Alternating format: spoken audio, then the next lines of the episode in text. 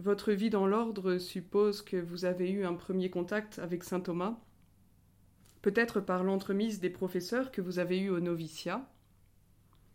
Y a-t-il eu un autre motif personnel qui vous a poussé à étudier principalement saint Thomas durant votre carrière académique? Effectivement, mon contact avec saint Thomas a eu lieu dès mon arrivée dans l'ordre dominicain non pas au noviciat toutefois, car le noviciat était avant tout un temps d'initiation à la vie religieuse et à la prière, la prière liturgique et privée. Et c'est alors que j'ai commencé à découvrir la Bible, les saints de l'ordre, les grandes figures de la théologie spirituelle, Sainte Catherine de Sienne, Thérèse d'Avila et Jean de la Croix notamment, beaucoup d'autres aussi, mais on ne saurait tous les énumérer. Naturellement, nous avons entendu parler de saint Thomas dès le noviciat, mais ce n'est que plus tard que je l'ai eu explicitement comme maître. Mais avant d'y venir, il me semble qu'il sera utile de rappeler que le cursus des études dominicaines à l'époque comportait deux grandes étapes. La philosophie d'abord, pendant les trois premières années, la théologie pendant les quatre années suivantes. L'étude de la philosophie comportait évidemment les matières classiques, logique, métaphysique, philosophie de la connaissance, psychologie, cosmologie, l'histoire de la philosophie. Tout cela était essentiellement basé sur les œuvres de l'Aquinate. Et cela nous était enseigné simplement par des frères plus âgés, plus anciens que nous, parfois peu connus aujourd'hui, mais très compétents. Et pour ma part, j'ai été profondément intéressé par le cours de métaphysique du père Bernard Montiagne. Quant au cours de l'histoire de la philosophie, de l'Antiquité à nos jours, nous avons eu fréquemment des professeurs invités. Le père Cotier, par exemple, devenu cardinal par la suite, nous a parlé de Hegel et du marxisme. C'était aussi le moment où l'on complétait notre apprentissage des langues anciennes et modernes, le latin. Pour, le latin, pour ma part, j'ai eu beaucoup à faire pour rattraper mon retard. Quand je pense à toutes les traductions que j'ai faites par la suite, ça me réjouit. En outre, pour que notre apprentissage de la pensée philosophique ne nous dessèche pas trop, comme on disait, nous avions simultanément une initiation à la Bible et à l'histoire du salut. Et cela, c'était dix ans avant Vatican II, dix ans avant que Paul VI, en collaboration avec Oscar Kuhlmann, le grand exégète de Bâle, ne fonde un institut spécialement dédié à l'histoire du salut à Jérusalem. Euh, je ne crains pas de le dire, j'ai gardé un souvenir enchanteur de ces années-là. Et ce n'est pas la nostalgie qui me fait ainsi parler, bien sûr. Le cadre idyllique du couvent médiéval de Saint-Maximin et de la Provence y est sans doute pour beaucoup mais notre ardeur à l'étude, les discussions animées que nous avions sur les grands sujets philosophiques, même les plus pointus, qui emplissaient nos récréations à paix repas, cela aussi avait son charme. Déjà à cette époque, saint Thomas avait fait ma conquête. Et cela tient justement euh, à mes motivations personnelles pour, euh, dans mon amour pour lui.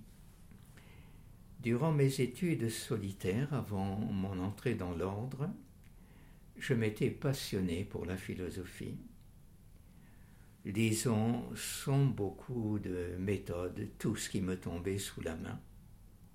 C'était surtout des auteurs idéalistes, je ne le savais pas encore.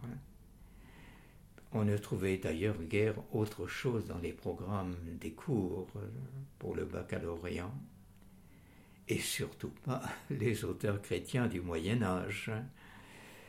À l'époque, le Moyen Âge était encore un monde obscur. Et à ce moment-là, dans ses études de philosophie, deux points particuliers avaient retenu mon attention, et je ne crains pas de le dire, littéralement fasciné. Le problème de la vérité de la connaissance et celui de la liberté. Pour le premier, je m'étais rallié, faute de mieux, tenez-vous bien, à l'immatérialisme de Berkeley. Pourquoi exactement Je ne saurais plus le dire aujourd'hui. Mais j'étais tout à fait conscient que cette doctrine se heurtait de plein fouet à la dure réalité du monde extérieur. C'est incontournable. Quant au second problème, j'étais assez au clair euh, sur les diverses théories que proposaient les auteurs, mais aucune ne me satisfaisait. Or, du premier coup, j'ai trouvé dans saint Thomas la réponse à ces deux questions, pour moi vitales, et je pense qu'elles le sont en réalité. Seule la détermination de ma volonté par le bien absolu et incréé qu'est Dieu me rend libre à l'écart de tous les biens créés, parce qu'à ce moment-là, c'est moi qui suis capable de conférer à ces biens qui me sollicitent le surcroît d'amabilité qui me fait le choisir. Dieu lui-même pouvait expliquer cela. Quant à la philosophie thomasienne de la connaissance, elle me donnait enfin la chance d'une certaine cohérence élémentaire entre ma pensée et mon comportement pratique quotidien. En d'autres termes, je n'avais pas besoin de chercher de philosophie chaque fois que j'entrais au réfectoire.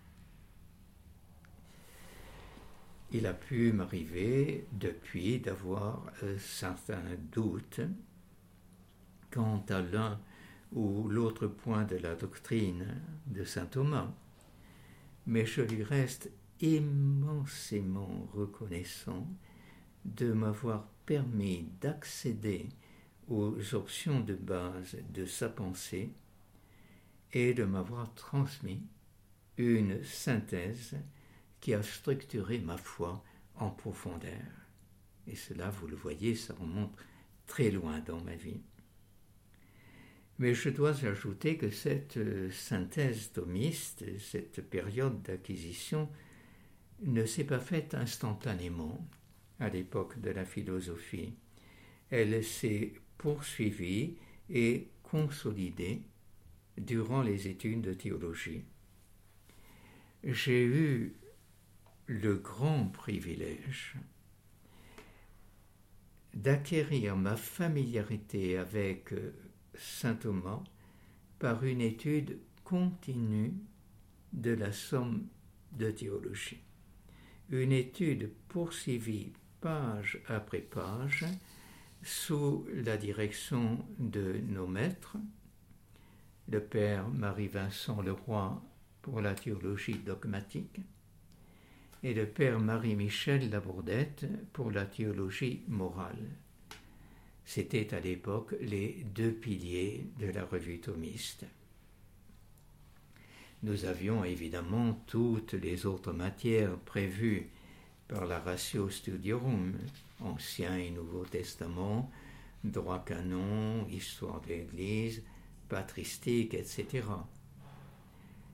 Pour l'étude des pères de l'Église, J'ai même eu la chance d'étudier avec le grand savant qu'était déjà le père Mathieu Georges de Duron, le traducteur de saint Athanase pour les sources chrétiennes. C'est de lui que je tiens un égal amour pour les pères grecs et pour saint Augustin. Mais c'est bien à l'étude de la Somme qu'était consacré l'essentiel de notre effort. Semaine après semaine, à raison de cinq heures de dogme et cinq heures de morale chaque semaine, pendant quatre ans, nous avons étudié saint Thomas dans le texte. Comme nos professeurs étaient très au fait du mouvement contemporain des idées, je n'ai jamais eu l'impression d'être confiné dans une problématique déphasée par rapport à notre temps. Je vois mieux aujourd'hui, c'est vrai, les limites de cet enseignement qui expliquait souvent le maître par ses commentateurs. Mais quand ses disciples s'appellent Cacheton, Sylvestre de Ferrare ou Chant de Saint Thomas, ce ne sont pas de petits esprits. Mais je me suis donné pour tâche, plus tard, de lire Thomas de manière plus historique. Je crois en effet que saint Thomas s'explique beaucoup mieux par ceux qui le précèdent que par ceux qui le suivent. Mais en toute hypothèse, je dois beaucoup à ses premiers maîtres et je leur rends grâce en particulier de nous avoir préservés par l'étude directe de la somme des travers du néotomisme que je rencontrerai plus tard. Et je leur regresse surtout de nous avoir gardé de l'erreur de perspective qui consiste à ne vouloir retenir du maître d'Aquin que sa philosophie, au détriment de la dimension théologique de son œuvre, qui est pourtant évidente, ça crève les yeux.